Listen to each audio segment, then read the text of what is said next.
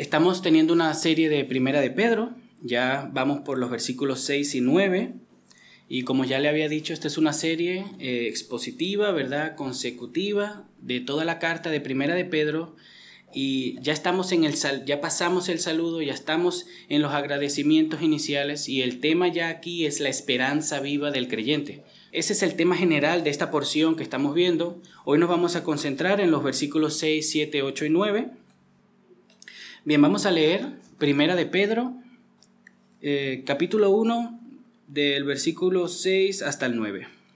Dice así la palabra de Dios, en lo cual ustedes se regocijan grandemente, aunque ahora, por un poco de tiempo, si es necesario, sean afligidos con diversas pruebas para que la prueba de la fe de ustedes, más preciosa que el oro que perece, aunque probado por fuego, sea hallada que resulta en alabanza, gloria y honor en la revelación de Jesucristo, a quien sin haber visto ustedes lo aman, y a quien ahora no ven, pero creen en Él, y se regocijan grandemente con gozo inefable y lleno de gloria, obteniendo como resultado de su fe la salvación de sus almas.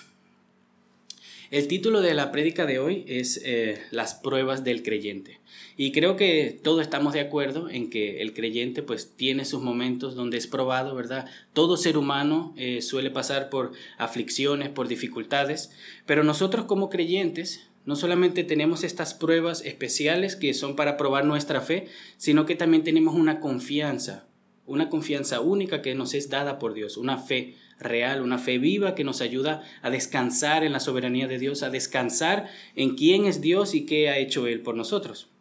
Pero para iniciar de manera de introducción, me gustaría hacer algunas preguntas.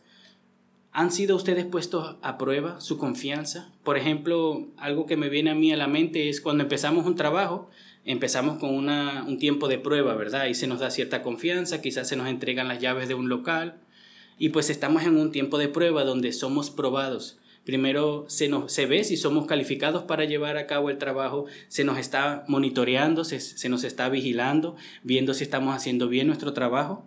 Pero también esto puede pasar en una relación.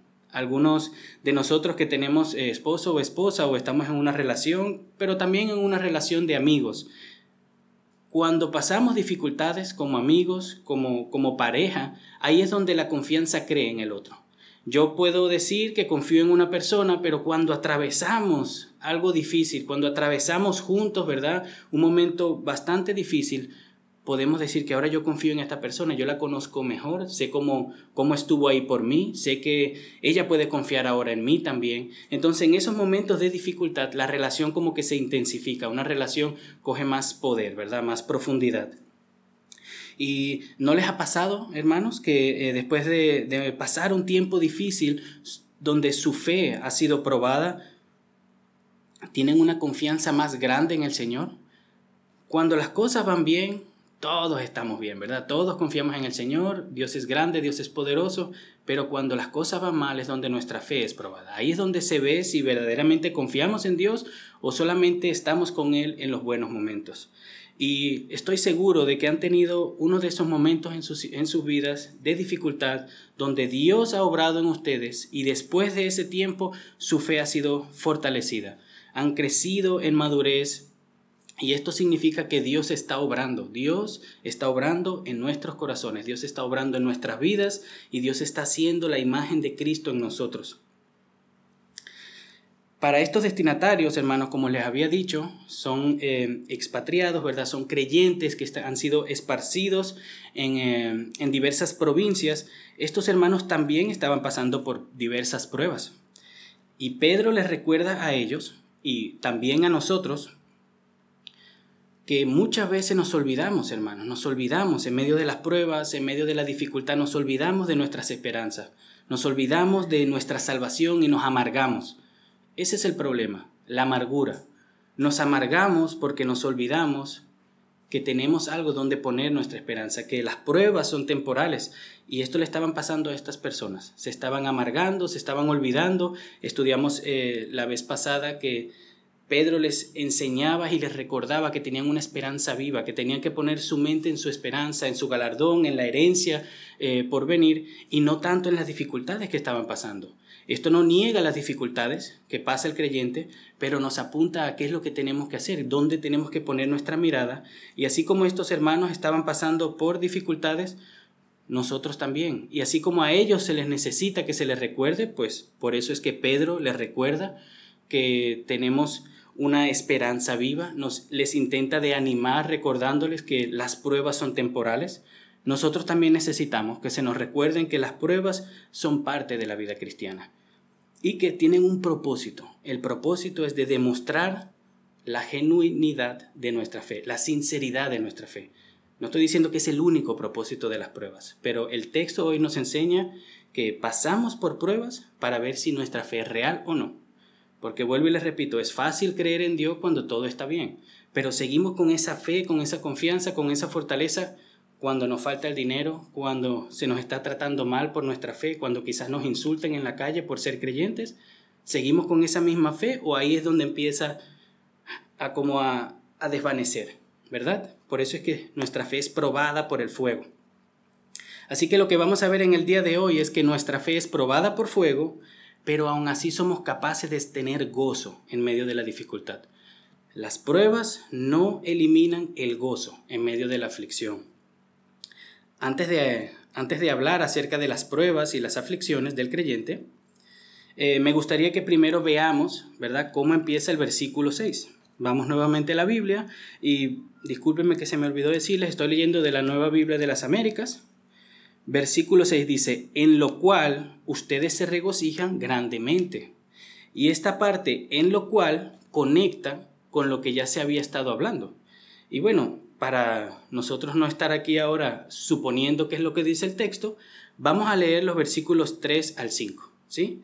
Para conectar inmediatamente con lo que dice en el versículo 6.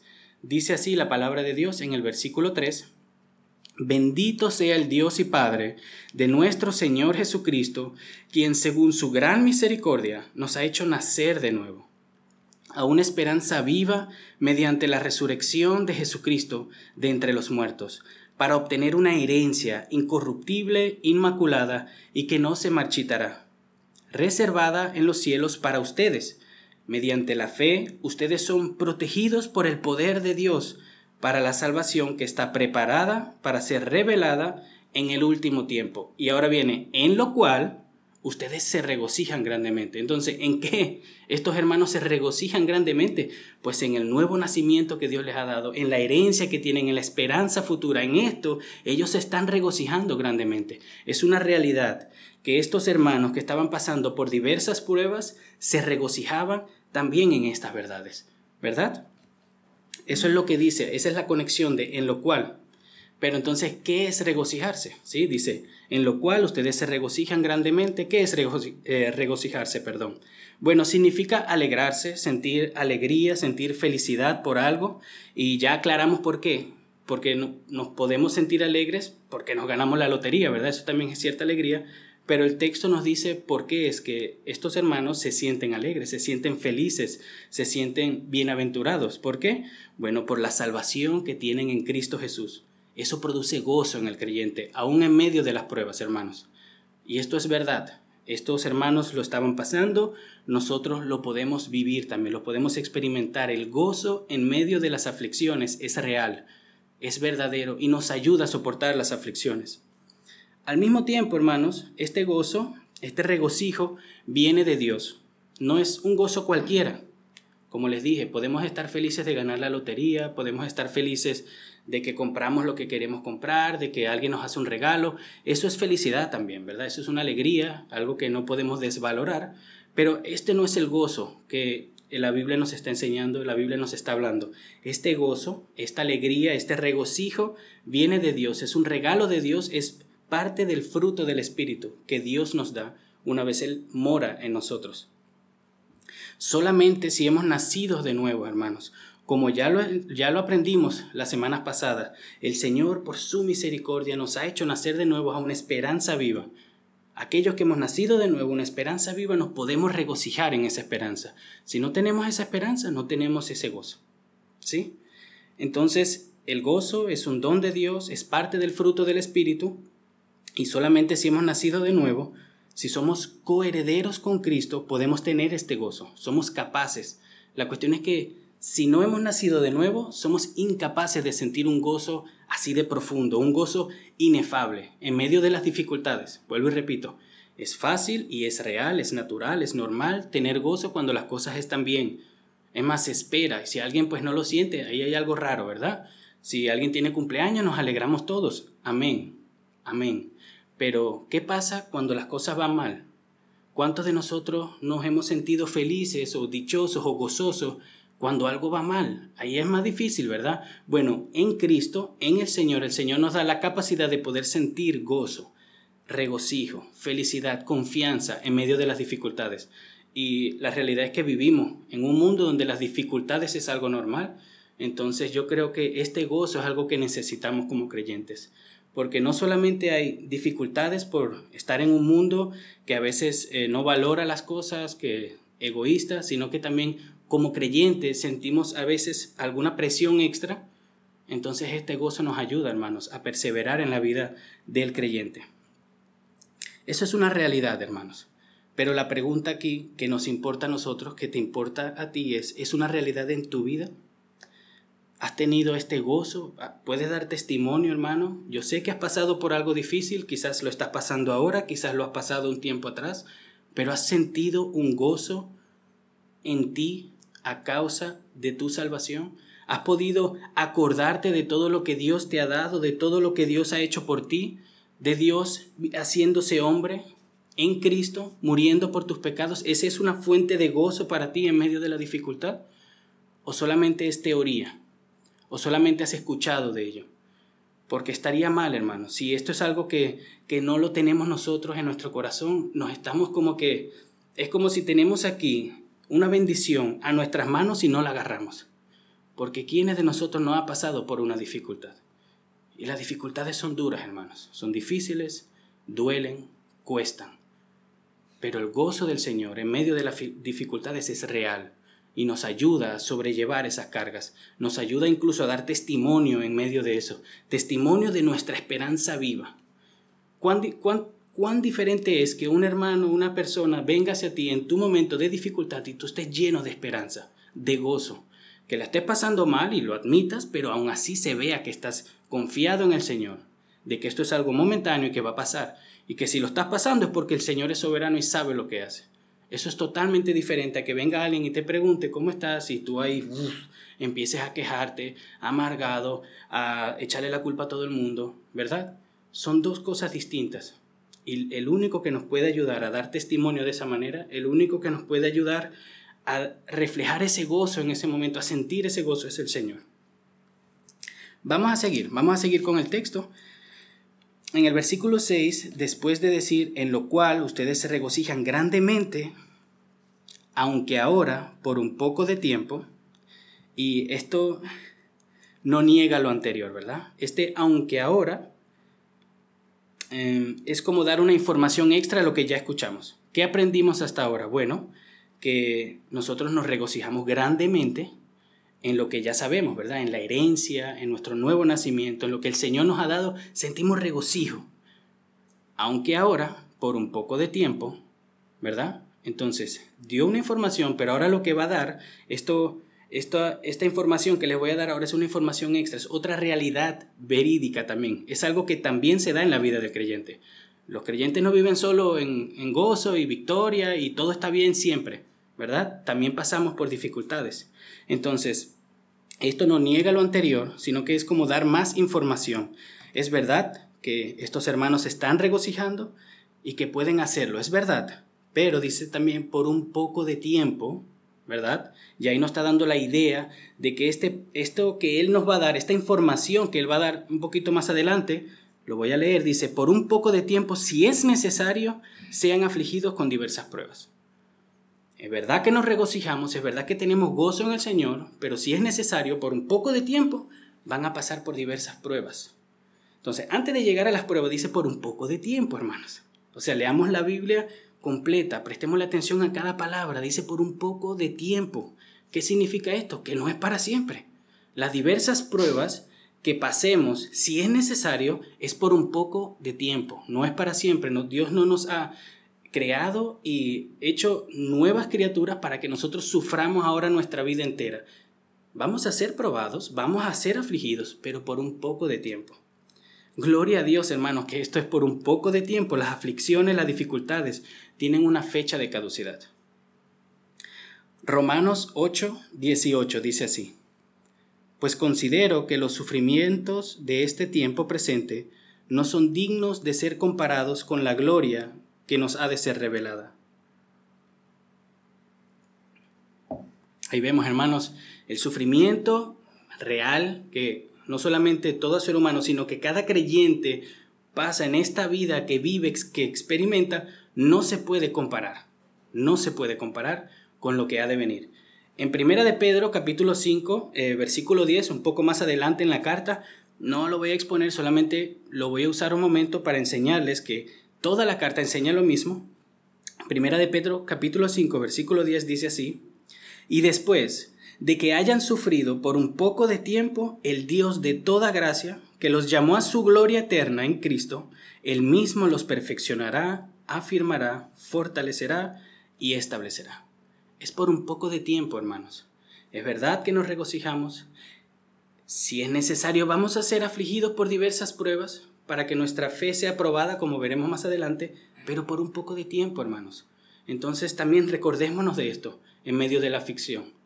No es para siempre. Yo sé que en medio del dolor, en medio de las dudas, en medio de la presión, esto nos parece interminable, ¿verdad? Porque he estado ahí, pero es por un corto tiempo no se compara con la eternidad. Aun quizás algunos estén sufriendo quizás meses, años con alguno, algo en específico, sigue siendo incomparable, hermanos, con aquello que el Señor nos va a dar por toda la eternidad. Nuestra herencia, hermanos, la vida eterna que Cristo nos ha regalado, no se compara con nada de lo que nos dé este mundo, ni bueno ni malo. Luego, algo que también dice el texto, en el versículo 6 eh, dice, si es necesario. ¿Qué significa esto? Bueno, esto significa, hermanos, una de las cosas que significa es que no tenemos que estar buscando problemas. Ah, bueno, sentimos gozo, vamos a pasar diversas pruebas, pues entonces déjenme salir ahí a buscar pruebas, a buscar aflicciones para que el Señor me dé gozo. No, no, no, no. La Biblia nos enseña en este texto. Hay otros textos que también afirman, por ejemplo, eh, nuestro Señor Jesús nos dice que en este mundo eh, seremos afligidos, ¿verdad? Seremos perseguidos a causa de su nombre. Esto es alguna realidad general para todo creyente, pero este texto nos está enseñando que si es necesario, si Dios lo ve oportuno, cuando Dios decida que nuestra fe deba ser probada, será probada.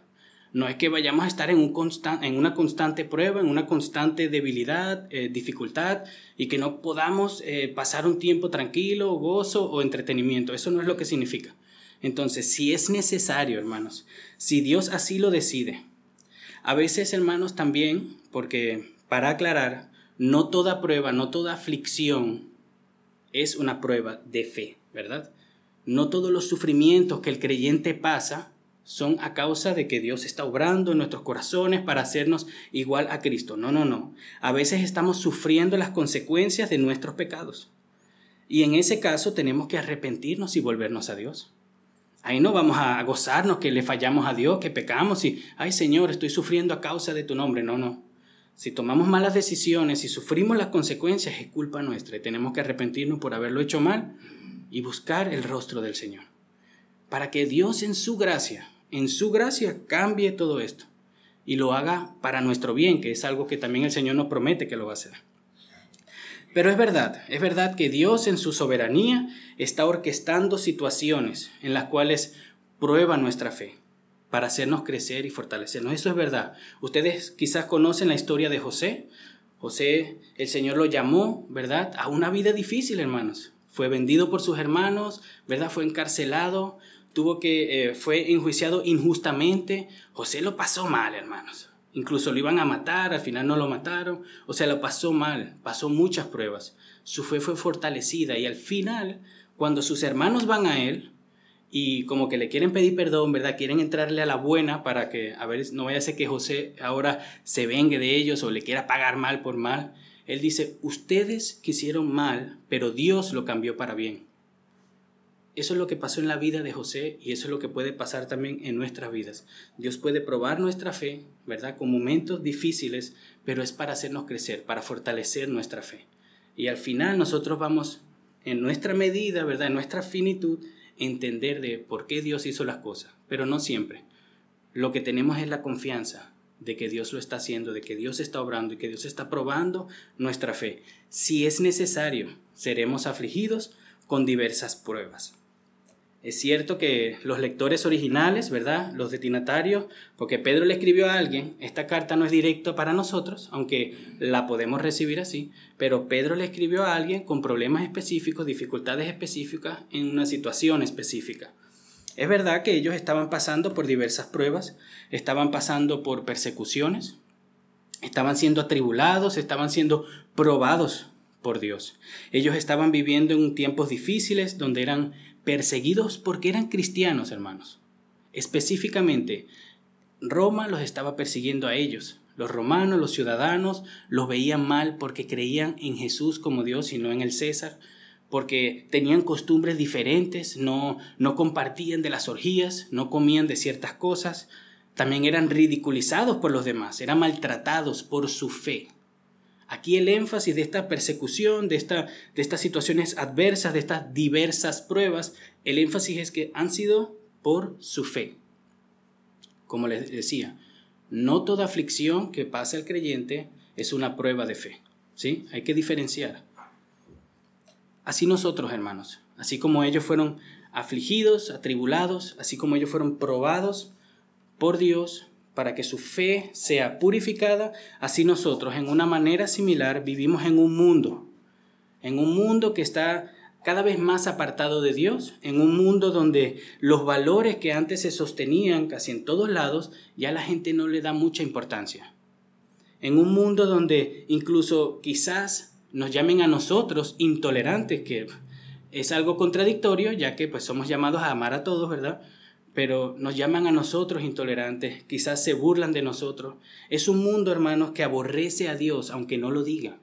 Porque mucha gente dice, no, yo creo en Dios, yo acepto esto y lo otro, pero la Biblia nos enseña que el mundo entero aborrece a Dios. Nosotros también estábamos ahí. Nosotros también aborrecíamos a Dios.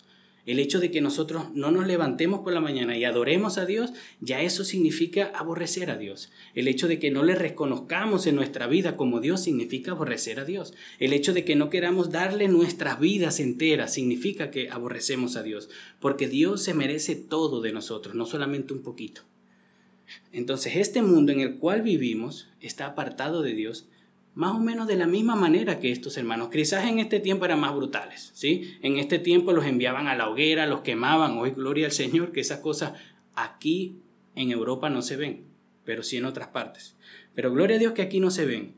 Pero, ¿qué dicen ustedes de esto? Yo he escuchado mucho que algunos dicen, bueno, si nuestro Señor Jesús hubiese venido en este tiempo, ¿verdad? Hubiese sido mejor porque ahora con las redes sociales hubiese alcanzado a más gente, las personas lo hubiesen recibido, hubiese sido un, hipster o un TikToker o algo. Y yo pienso, no, no. Es verdad, las redes sociales, los medios, la radio, lo que ustedes quieran, eso es verdad. Pero si el mundo aborreció a Cristo en aquel entonces, es lo mismo que van a hacer con Él hoy en día. Si este mundo que está separado de Dios, que aborrece a Dios, crucificó a Cristo en aquel entonces, lo mismo pasaría si Jesucristo viene hoy y empieza a predicarles el Evangelio, porque las tinieblas aborrecen la luz. Ese es el problema. Estamos en un mismo mundo, en un mundo parecido. Los cristianos tenemos casi las mismas dificultades. Hoy estamos mucho más bendecidos que ellos en el aspecto de que no todos pasamos por persecución. Yo no sé ustedes, hermanos, pero a mí no me están persiguiendo todos los días para lincharme porque soy creyente, ¿verdad? Tenemos cierta libertad, amén, gloria al Señor, pero aún así hay cierta apatía. Aún así, a veces decimos algo que va en contra de lo que dicen las personas y ahí ya uno ve el rechazo. Entonces sí hay cierta, cierta apatía, cierta, cierta mm, aniversidad. Eh, adversidad o enemistad es la palabra, enemistad, en contra de lo que respecta a Dios. Es una realidad, es una realidad que ellos fueron afligidos por diversas pruebas, igual que nosotros somos afligidos por diversas pruebas, eso no se niega. Pero vamos a volver nuevamente, ¿cuáles son estas pruebas, hermanos? Ya les dije que no todas las aflicciones que pasa el creyente son pruebas. ¿Qué son estas pruebas? Bueno, vamos al versículo 7.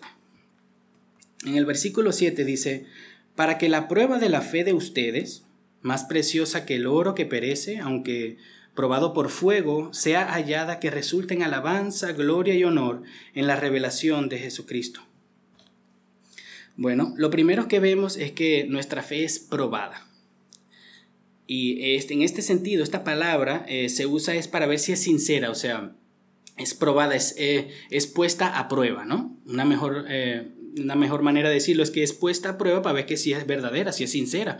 Vamos a ver si es que tu fe es real y a ver si es genuina. Esto es lo que quiere decir el texto.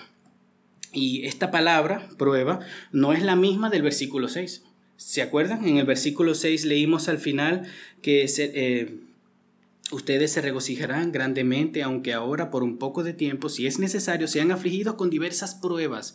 Esas pruebas son situaciones difíciles, son momentos donde tenemos que tomar decisiones, ¿sí? Son eh, momentos, circunstancias difíciles. No es lo mismo que ahora en el versículo 7 dice que la prueba de la fe. Esta palabra, aunque parece que es la misma, ¿verdad? Lo que denota es em, el examinar si nuestra fe es real. En las diversas pruebas que pasaremos son momentos difíciles eh, por nuestra fe, seremos perseguidos, seremos afligidos. Ahora estamos hablando más que todo es de examinar, de poner a prueba nuestra fe. Y es eso para lo cual son las diversas pruebas del versículo 6.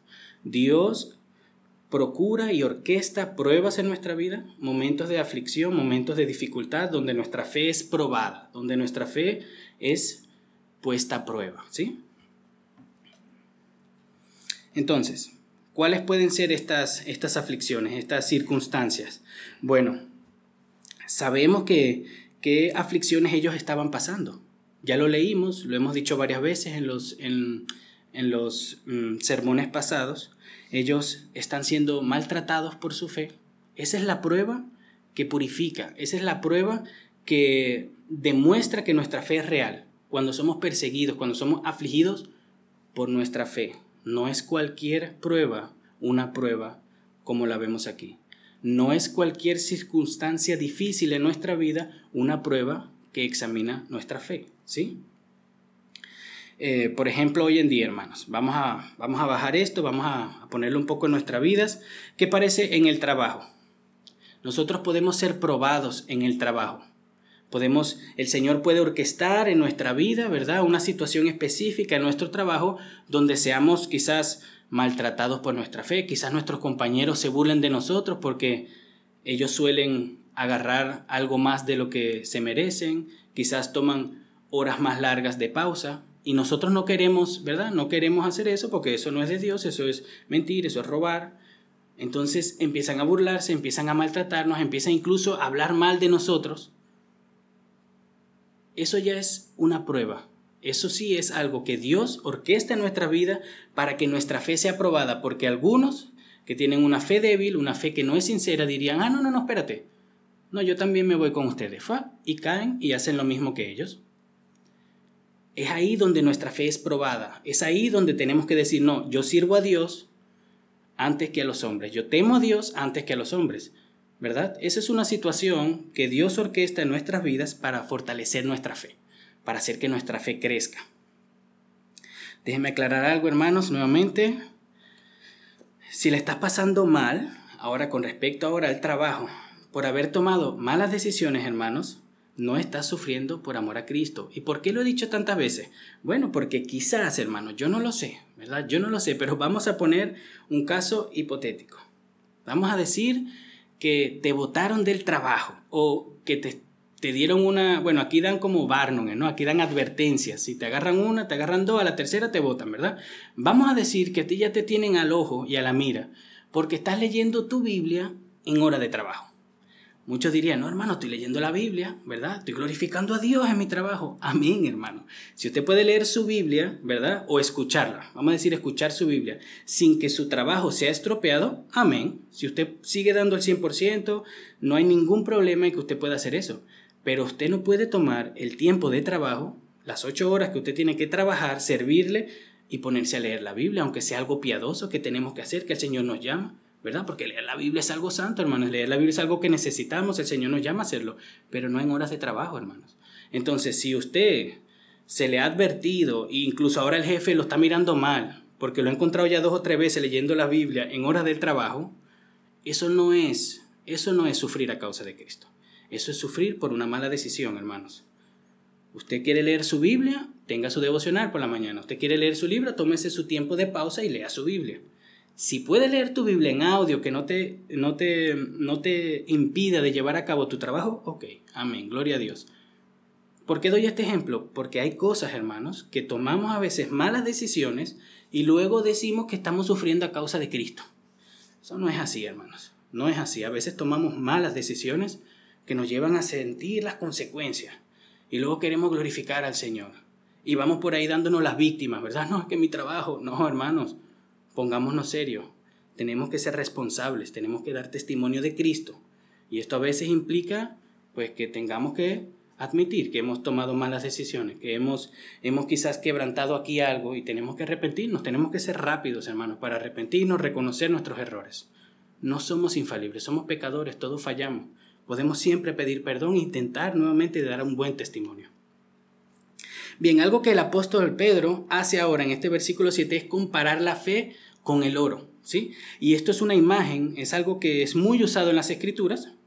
Y les traje dos versículos, por ejemplo, en Salmo 66, eh, versículo 10 dice, porque tú nos has probado, oh Dios, nos has refinado como se refina la plata y aunque aquí no sale el oro, sigue siendo un metal, ¿verdad? Un metal que es refinado, que es, es formado, es probado, es purificado y lo está usando como una imagen. También en Job, versículo 23, eh, perdón, capítulo 23, versículo 10 dice, pero él sabe el camino que tomo. Cuando me haya probado, saldré como el oro. Y así como el oro es probado por fuego, la fe es probada por las aflicciones. Y por eso, hermanos, miren, cuando nos imaginamos este proceso, ¿verdad? Del oro, que es ahí con mucho fuego, purificado para sacar estas, estas quizás piedritas que tienen estos otros metales para que sea un oro fino, lo mismo es que Dios está haciendo con nuestra fe. Nuestra fe, aunque es sincera, a veces tiene muchas fallas, hermanos. Nosotros, podemos, nosotros somos salvos por fe, no por el tamaño de nuestra fe. Nosotros no tenemos una fe que inquebrantable, inamovible, no, hermanos. Aquí lo que salva es Jesucristo, su obra, su muerte en la cruz nos salva mediante la fe, mediante nuestra fe. Pero es verdad que nosotros, nuestra fe a veces tambaleamos. Nuestra veces, a veces nuestra fe tambalea, a veces nuestra fe no es como debería de ser, a veces desconfiamos de Dios. Entonces Dios, para purificar esa fe, para que esa fe sea digna de alabanza, de gloria y de honor, Dios la purifica. ¿Cómo la purifica? A través de las aflicciones. Ahí está el propósito de las aflicciones en la vida del creyente, el propósito de algunas pruebas en la vida del creyente. Purificar, refinar, como dice el texto, para que sea hallada en gloria y honor en la segunda venida de nuestro Señor Jesucristo. Y aquí vemos, hermanos, algo que me encanta porque la Biblia es cristocéntrica, hermanos. Se los comenté el domingo pasado. Cristo es el centro de las escrituras. Cristo, Cristo debería ser el centro de nuestras vidas. Cristo no solamente es el mediador, Cristo no solamente es nuestro Salvador, el único en el que tenemos y podemos confiar, sino que también Él es nuestra esperanza.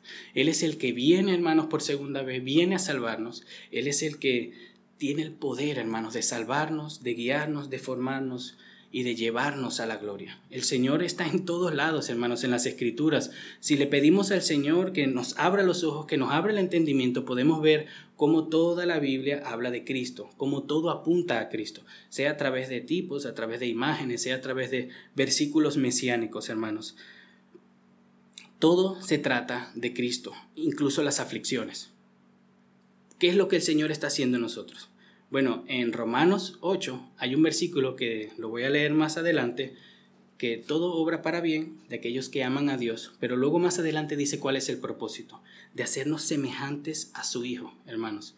Cristo incluso es el centro de nuestro progreso de santificación. El Señor nos está purificando para qué? Para hacernos qué? Más como Cristo, hermanos. Y es verdad, hermanos, eh, es verdad que esto es un proceso que a veces duele, es un proceso que es difícil, ¿verdad? Pero por su gracia, Él lo está llevando a cabo en nosotros y Él nos va a dar las fuerzas de llevarlo, ¿verdad? De sostenernos. Vamos eh, al versículo 8 y dice así.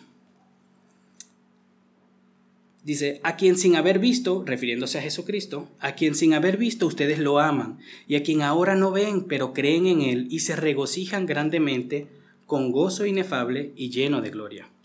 Es verdad, es verdad que no hemos visto a Jesús literalmente. Y también es verdad, eh, aparentemente, pues por lo que nos dice el texto, que los que recibieron esta carta tampoco lo vieron literalmente. Si se fijan, dice el versículo 8, a quien sin haber visto ustedes lo aman, ¿verdad? Pedro no se está incluyendo. Al principio dice, em, Pedro habla como que en nosotros, ¿verdad? Nuestro Señor Jesucristo, nuestro no sé qué. Pero aquí está diciendo, ustedes lo aman, a quien no han visto y a quien ahora no ven, pero creen en Él. Ahí de manera implícita está diciendo que Él sí lo ha visto, pero ese no es el tema. Pero lo que dice es que ellos no lo han visto, pero aún así creen en Él. Y eso es verdad. Es verdad que hay creyentes que no han visto a Jesucristo. Nosotros no hemos visto a Jesucristo en persona, como lo hicieron los primeros discípulos, los apóstoles, ¿verdad? Porque Jesucristo, pues, eso pasó hace más de dos mil años, es verdad. Pero no es necesario, hermanos, no es necesario haber visto a Jesucristo de manera literal para tener una fe verdadera. No es necesario porque era una realidad en su vida y también es una realidad en, en nuestra vida. Y así como ellos lo amaron, nosotros lo amamos, hermanos. Así como ellos creen en Él sin haberle visto, nosotros creemos en Él. ¿Pero por qué? ¿Cuál es la razón? ¿Porque somos mejores? ¿Porque nos hemos decidido? Bueno, la Biblia nos dice cuál es la razón. En Primera de Juan, capítulo 4, versículo 19 dice, nosotros amamos porque Él nos amó primero. El Señor Jesús dice en Juan 20, 29, dice, porque me habéis visto, ¿has creído? se lo dice a Tomás, ¿verdad? Hablando en ese momento con él. Luego dice, dichosos los que no vieron y sin embargo creyeron. Y ahí es donde caemos nosotros, hermanos, dichosos de nosotros que hemos creído en el Señor sin haberle visto. Nuestro Señor Jesús no es solamente el autor de nuestra salvación, Él es nuestro mayor tesoro, Él es nuestra esperanza, Él es nuestro gozo. Y este versículo, hermanos, termina con las palabras regocijan grandemente, eh, regocijándose grandemente. Déjenme que las lea nuevamente. Dice en el versículo 8, Gloria, eh, disculpen, en el versículo 8, a quien sin haber visto, ustedes lo aman, y a quien ahora no ven, pero creen en él y se regocijan grandemente con gozo inefable y lleno de gloria. Hermanos, empezamos leyendo acerca del gozo, del regocijo en el Señor y ahora nuevamente, antes de terminar, estamos viendo nuevamente el regocijo del Señor, el gozo del Señor. Dos veces que el autor lo menciona en medio de las tribulaciones, en medio de las pruebas. Entonces, nuevamente, hermanos, no podemos seguir leyendo y evadir esta verdad, porque el autor está haciendo un énfasis, ¿verdad? Entonces, es Cristo tu gozo, es Cristo la fuente de tu gozo, acudes a Él cuando estás pasando un momento de tristeza, cuando estás en una dificultad, cuando tienes problemas en el trabajo, acudes a Cristo en oración. Porque nosotros podemos orar donde sea que estemos. O sea, tú oras cuando estás pasando algo malo o, llamas a un amigo. Que no está mal llamar a un amigo, ¿verdad? Siempre tenemos allá a alguien de confianza para contarle nuestras eh, dificultades, pero ¿es Cristo la fuente de nuestro gozo? Cuando estás vacío, cuando no sabes qué hacer con tu vida, ¿acudes a Dios? ¿O te vas al mundo y buscas algo que te llene de manera temporal? Hermanos, Cristo es suficiente para llenarnos. Cristo es suficiente para llenar el vacío de nuestros corazones y su palabra es suficiente para consolarnos. ¿Es esto una verdad en tu vida, hermano? ¿Te estás regocijando en Jesús? ¿Proviene tu gozo de Él o de tu salud? Estás poniendo tu confianza de que todo va a salir bien porque Jesucristo nos ha prometido la vida eterna, porque Él nos ha perdonado, o porque tienes un trabajo seguro y un contrato donde no te va a faltar nada. No está mal tener un contrato, hermano, no me malentiendan, pero ¿de dónde proviene tu gozo? ¿Qué es lo que te da a ti la alegría, el gozo, el regocijo en tu vida? ¿Es Cristo? ¿Es su salvación? ¿O son las cosas de este mundo? Tenemos que ponernos a pensar un poquito de dónde está nuestra confianza. Bien, hemos visto que como creyentes, si es necesario, tendremos que ser probados por diversas pruebas. También hemos visto que qué tipo de pruebas es lo que se refiere al texto, ¿verdad? Cosas que tienen que ver con la fe. Y también hemos visto para qué, para qué el creyente em, pasa por ahí, ¿verdad? Para que sea hallada en gloria. Hemos visto que eh, las razones de, de ejemplificar, de dar a conocer que la fe es verdadera. Y incluso hemos visto que es posible tener gozo en medio de esas pruebas. Pero ¿cuál es el fin de todo esto? ¿Qué, ¿Qué, nos dice el texto de por qué Dios obra todas estas cosas en nuestra vida? Eso es lo que vamos a ver hoy. En el versículo 9 dice, obteniendo como resultado de su fe la salvación de sus almas. Esto es lo que nos enseña las escrituras en este texto, hermanos. Dios está guardando su pueblo. Dios tiene en sus manos a sus hijos, hermanos, y nos está sosteniendo. Lo cantamos hoy, Él nos sostendrá, Él nos sostiene. Él es el que nos lleva a través de la dificultad, es el que nos lleva y el que nos ayuda a pasar las dificultades, hermanos. Él es el que nos da la vida en medio de, el gozo en medio de, y luego que nos da las fuerzas, las fuerzas, perdón, para seguir adelante. Él comenzó la buena obra, dice las Escrituras. Y un versículo que les había dicho que tenía para ustedes es Romanos 8, el versículo 28 en Romanos capítulo 8, versículo 28, dice, y sabemos que para los que aman a Dios todas las cosas cooperan para bien. Esto es para los que son llamados conforme a su propósito, hermanos. Todas las cosas operan para bien. Dios está obrando en nuestras vidas, Dios está orquestando en nuestra vida cosas buenas, cosas malas, permitiendo por aquí aflicción, haciendo que esto nos sirva para qué, hermanos, para nuestro bien, para que seamos más como Cristo, para que nuestra fe sea fortalecida ¿Y cuál es el fin de todo esto? Para que alcancemos la salvación de nuestras almas. ¿Sí? En el versículo 5, algo que leímos anteriormente, dice, mediante la fe ustedes son protegidos por el poder de Dios para la salvación que está preparada para ser revelada en el último tiempo. Ese es otro versículo que nos demuestra que Dios nos está guardando por medio de la fe, por medio de las pruebas, por medio de las dificultades. No estamos solos, hermanos cuando estemos pasando en medio de una dificultad por nuestra fe, cuando estemos sufriendo a causa de nuestras creencias, recuerden que Dios está con nosotros. Dios está ahí cuidándonos, ayudándonos, alentándonos por medio de su palabra, por medio de su pueblo. Es Dios, hermanos es nuestro Padre Celestial. Dios no es un creador que está allí lejos y que de ninguna manera se conecta con nosotros. Es nuestro Padre Celestial que se ha comprometido a sí mismo de salvarnos y lo está llevando a cabo. El, eh, texto también nos enseña que es algo que obtenemos. ¿sí? Es, eh, lo dice en el versículo 9, eh, 9, dice, obteniendo como resultado. Y bueno, esto apunta nuevamente, hermanos, la salvación es un regalo de Dios. Esto es algo que no nos ganamos ahí con nuestro esfuerzo y que poco a poco vamos acumulando puntos para que el Señor nos regale la salvación. No, esto es algo que obtenemos por pura gracia. Es un regalo, es un don de Dios. Solamente porque Él ha decidido bendecirnos a nosotros es que nosotros estamos hoy aquí. Pero esto no elimina nuestro esfuerzo, ¿verdad? Tampoco nos podemos caer del otro lado y decir, bueno, si todo es por gracia y todo es del Señor, yo me voy a sentar aquí y no voy a hacer nada. No, tenemos que esforzarnos. Y es justamente esta la razón por qué Pedro, el apóstol Pedro, el autor, les recuerda estas verdades a los creyentes. Están pasando por medio de dificultades, se están amargando, se están apartando de Dios. Y aquí él hace un énfasis en su responsabilidad. Hermanos, despierten, pongan su confianza en Cristo, pongan su confianza en su herencia, en las promesas de Dios. Y eso es justamente lo que tenemos que hacer nosotros. No nos llevemos de que es Dios soberano y Él está haciendo todo, ahora que nosotros no hagamos nada. No, hermanos, esforcémonos más aún y tengamos confianza de que vamos a llegar a la meta, de que el Señor nos va a dar lo que nos ha prometido. No depende de nuestros esfuerzos. Y esto es algo que debería de llenarnos de gozo, porque yo no sé ustedes, pero yo fallo mucho. Yo peco a diario, y si fuese por mí, yo ya me hubiese descarriado, como muchas veces decimos. Es su gracia la que me sostiene, es su gracia la que me atrae a Él, a leer su palabra, a, permanecer en comunión con Él, a venir a la iglesia. Es Él obrando en nosotros.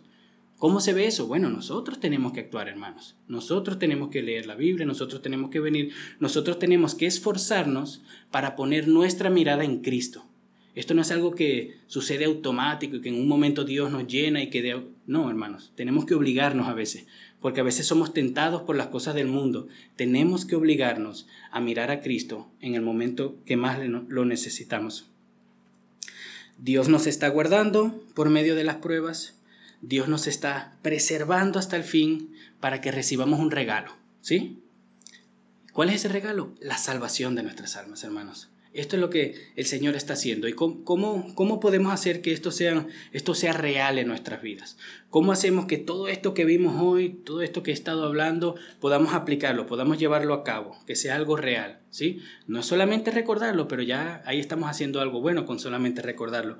Pero primero, hermanos, si no estás en Cristo, si, si el Señor no es tu Dios, si Jesucristo no gobierna tu corazón, si Cristo no te ha salvado, no ha limpiado tus pecados, ¿verdad? Si el Señor no se entregó por ti en la cruz, si tú no has recibido ese regalo por fe, hermano, oh, disculpa, eh, visita, persona que estás aquí con nosotros, arrepiéntete de tus pecados. Ven al Señor Jesús. Deja de estar confiando en ti, deja de estar esperando que vendrá un tiempo oportuno para venir a Él, deja de estar pensando, no, déjame vivir mi vida y en unos años me entrego al Señor. No, es ahora el tiempo. Es ahora el tiempo donde el Señor nos está llamando a buscarle, el Señor nos está llamando a buscarle a Él, a recibir lo que Él nos ha dado. Él ha entregado a su Hijo, unigénito en la cruz. Se ha hecho hombre para cargar con nuestros pecados. No le hagamos esperar, hermanos. La paciencia de Dios en esta tierra, de este lado de la historia, tiene un fin, y es la venida de Cristo o nuestra muerte. Vamos a esperar hasta que moramos para aceptar al Señor. Ya va a ser demasiado tarde. ¿Quién sabe cuándo va a morir? Nadie lo sabe. Entonces, si no estás en Cristo, ven a Él ahora. No estoy diciendo que vengas aquí, levantes tu mano, no es necesario. Ahí donde tú estás, recibe al Señor por fe, recibe su evangelio, recibe estas buenas nuevas que el Señor por su gracia entregó su vida, su sangre para salvarte a ti sin haberlo merecido. Esto es un regalo libertador un regalo que nos libera de la esclavitud de nuestro pecado, pero también que nos da gozo, hermanos. Gozo. Es imposible para una persona que no tiene a Cristo tener gozo en medio de una dificultad. ¿De dónde proviene ese gozo si no tiene a Cristo? ¿De dónde, hermanos? Entonces, si estás aquí y no tienes a Cristo, ven a Él y verás cómo estas verdades se hacen verdad en tu vida. No es teoría lo que estoy hablando, son cosas que se experimentan, que son reales, son promesas, son palabra de Dios. Podemos confiar en la palabra de Dios. Si eres creyente y tienes dudas, déjame decirte que Dios está obrando en tu vida. Así como estaba obrando en estos hermanos fieles, hermanos que estaban soportando las aflicciones, ¿verdad? Que estaban siendo perseguidos, mucho más de lo que muchos de nosotros vamos a ser perseguidos jamás. No dudes de la, de la firmeza, no dudes de, de la palabra de Dios, no dudes de su fidelidad. Dios es fiel. Dios está ahí, Dios está obrando, Dios te está cuidando, Dios te está protegiendo, pero si es necesario, pasaremos por diversas pruebas, hermanos. Y no sabemos cuáles pruebas, no sabemos de qué tamaño, no sabemos cuánto van a durar las pruebas, pero vamos a pasar por pruebas porque el Señor lo que quiere es probar nuestra fe, el Señor quiere purificar nuestra fe, el Señor quiere hacernos cada vez más como nuestro Señor Jesucristo, y Él lo va a llevar a cabo, hermanos. Si hemos creído en Jesús, el Señor lo va a llevar a cabo, el Señor va a obrar en nuestras vidas y nos va a hacer llegar a la meta. Confía en eso. A mí me ha pasado, me olvido, no miro a Cristo, me amargo, miro las dificultades, se me olvida para qué son, y al final acabo quejándome de por qué esto, por qué lo otro. Acordémonos, hermanos, es Dios que está obrando en nuestras vidas, es el Señor que nos está haciendo pasar por ahí, pero también es el Señor que está haciendo algo bueno en nuestras vidas a través de eso. Y es el Señor que va a usar todo eso para llevarnos a la gloria. No estoy diciendo ahora que le pidamos al Señor que nos mande una tribulación, ¿verdad? No es eso. Pero recibámosla con gozo, recibámosla con humildad, porque si Dios nos está tratando como hijos, es un privilegio, hermanos. Es un privilegio servir y sufrir por la causa de nuestro Señor Jesucristo. Es un privilegio compartir las tribulaciones que Él compartió en este mundo. Es un privilegio, hermanos. Un privilegio doloroso, un privilegio que duele, pero es un privilegio que debemos de valorar. Y la única razón por la que estamos aquí es por su gracia. Así que no te asustes de las dificultades. No te asombres de ellas también. No digas, ay, pero ¿y por qué? O a mí así no, esto no fue lo que me vendieron en la Biblia. Yo fui a la iglesia y a mí me dijeron que íbamos a tener una vida en abundancia, como lo leímos hoy. Bueno, una vida en abundancia no elimina las dificultades del creyente. Por ahí, si no lo sabían, la vida del creyente está llena de dificultades, pero también está llena de gozo, de alegría, de victorias, hermanos, de luchas. Dios es bueno y está con nosotros y está peleando la batalla por nosotros, así que ya ganamos. En verdad somos más que vencedores, dicen las escrituras. Nosotros ya ganamos. Pero bueno, hasta que se lleve a cabo esa batalla final, por decirlo así, tenemos que seguir luchando. Pero convencidos y a sabienda que ya hemos ganado, hermanos. Nuestra esperanza es real, nuestra esperanza es viva. Esto no es solo teoría, hermanos. No es solamente para hablería, para tener una vida mejor. No, hermanos. Esto es verdad. Lo que está aquí, la palabra de Dios es confiable, totalmente. Déjenme recapitular para terminar, ¿sí? Las aflicciones son necesarias para poner a prueba nuestra fe y para que recibamos nuestra herencia prometida. Pero el dolor de las aflicciones no elimina el gozo. Eso es lo que hemos visto, eso es lo que he querido que ustedes hoy se lleven a su casa, ¿verdad? Lo que ustedes hoy entiendan. Entonces, ¿qué tenemos que hacer? Bueno, recordar la salvación, tenemos que recordar su gracia, hermanos. Esta esperanza produce gozo en el creyente en el medio de las dificultades. Nuestra salvación produce gozo en medio de las dificultades, hermanos. Recordémonos. No es hablar positivismo, no es poner las cosas bonitas, no. Es recordarnos que el Señor entregó su vida por nosotros y que al entregarnos su vida, al salvarnos, hermanos, con su sangre, el Señor nos ha regalado todas las cosas juntamente con Él y somos sus coherederos por pura gracia, hermanos. Esta verdad nos da gozo en medio de las, eh, medio de las dificultades, disculpen. Y bueno, ya para terminar, un último versículo, segunda de Timoteo, capítulo 1, versículo 12. Dice así la palabra del Señor, por lo cual también sufro estas cosas, pero no me avergüenzo, porque yo sé en quién he creído, y estoy convencido de que Él es poderoso para guardar mi depósito hasta aquel día. Amén, hermanos. Eh, oremos.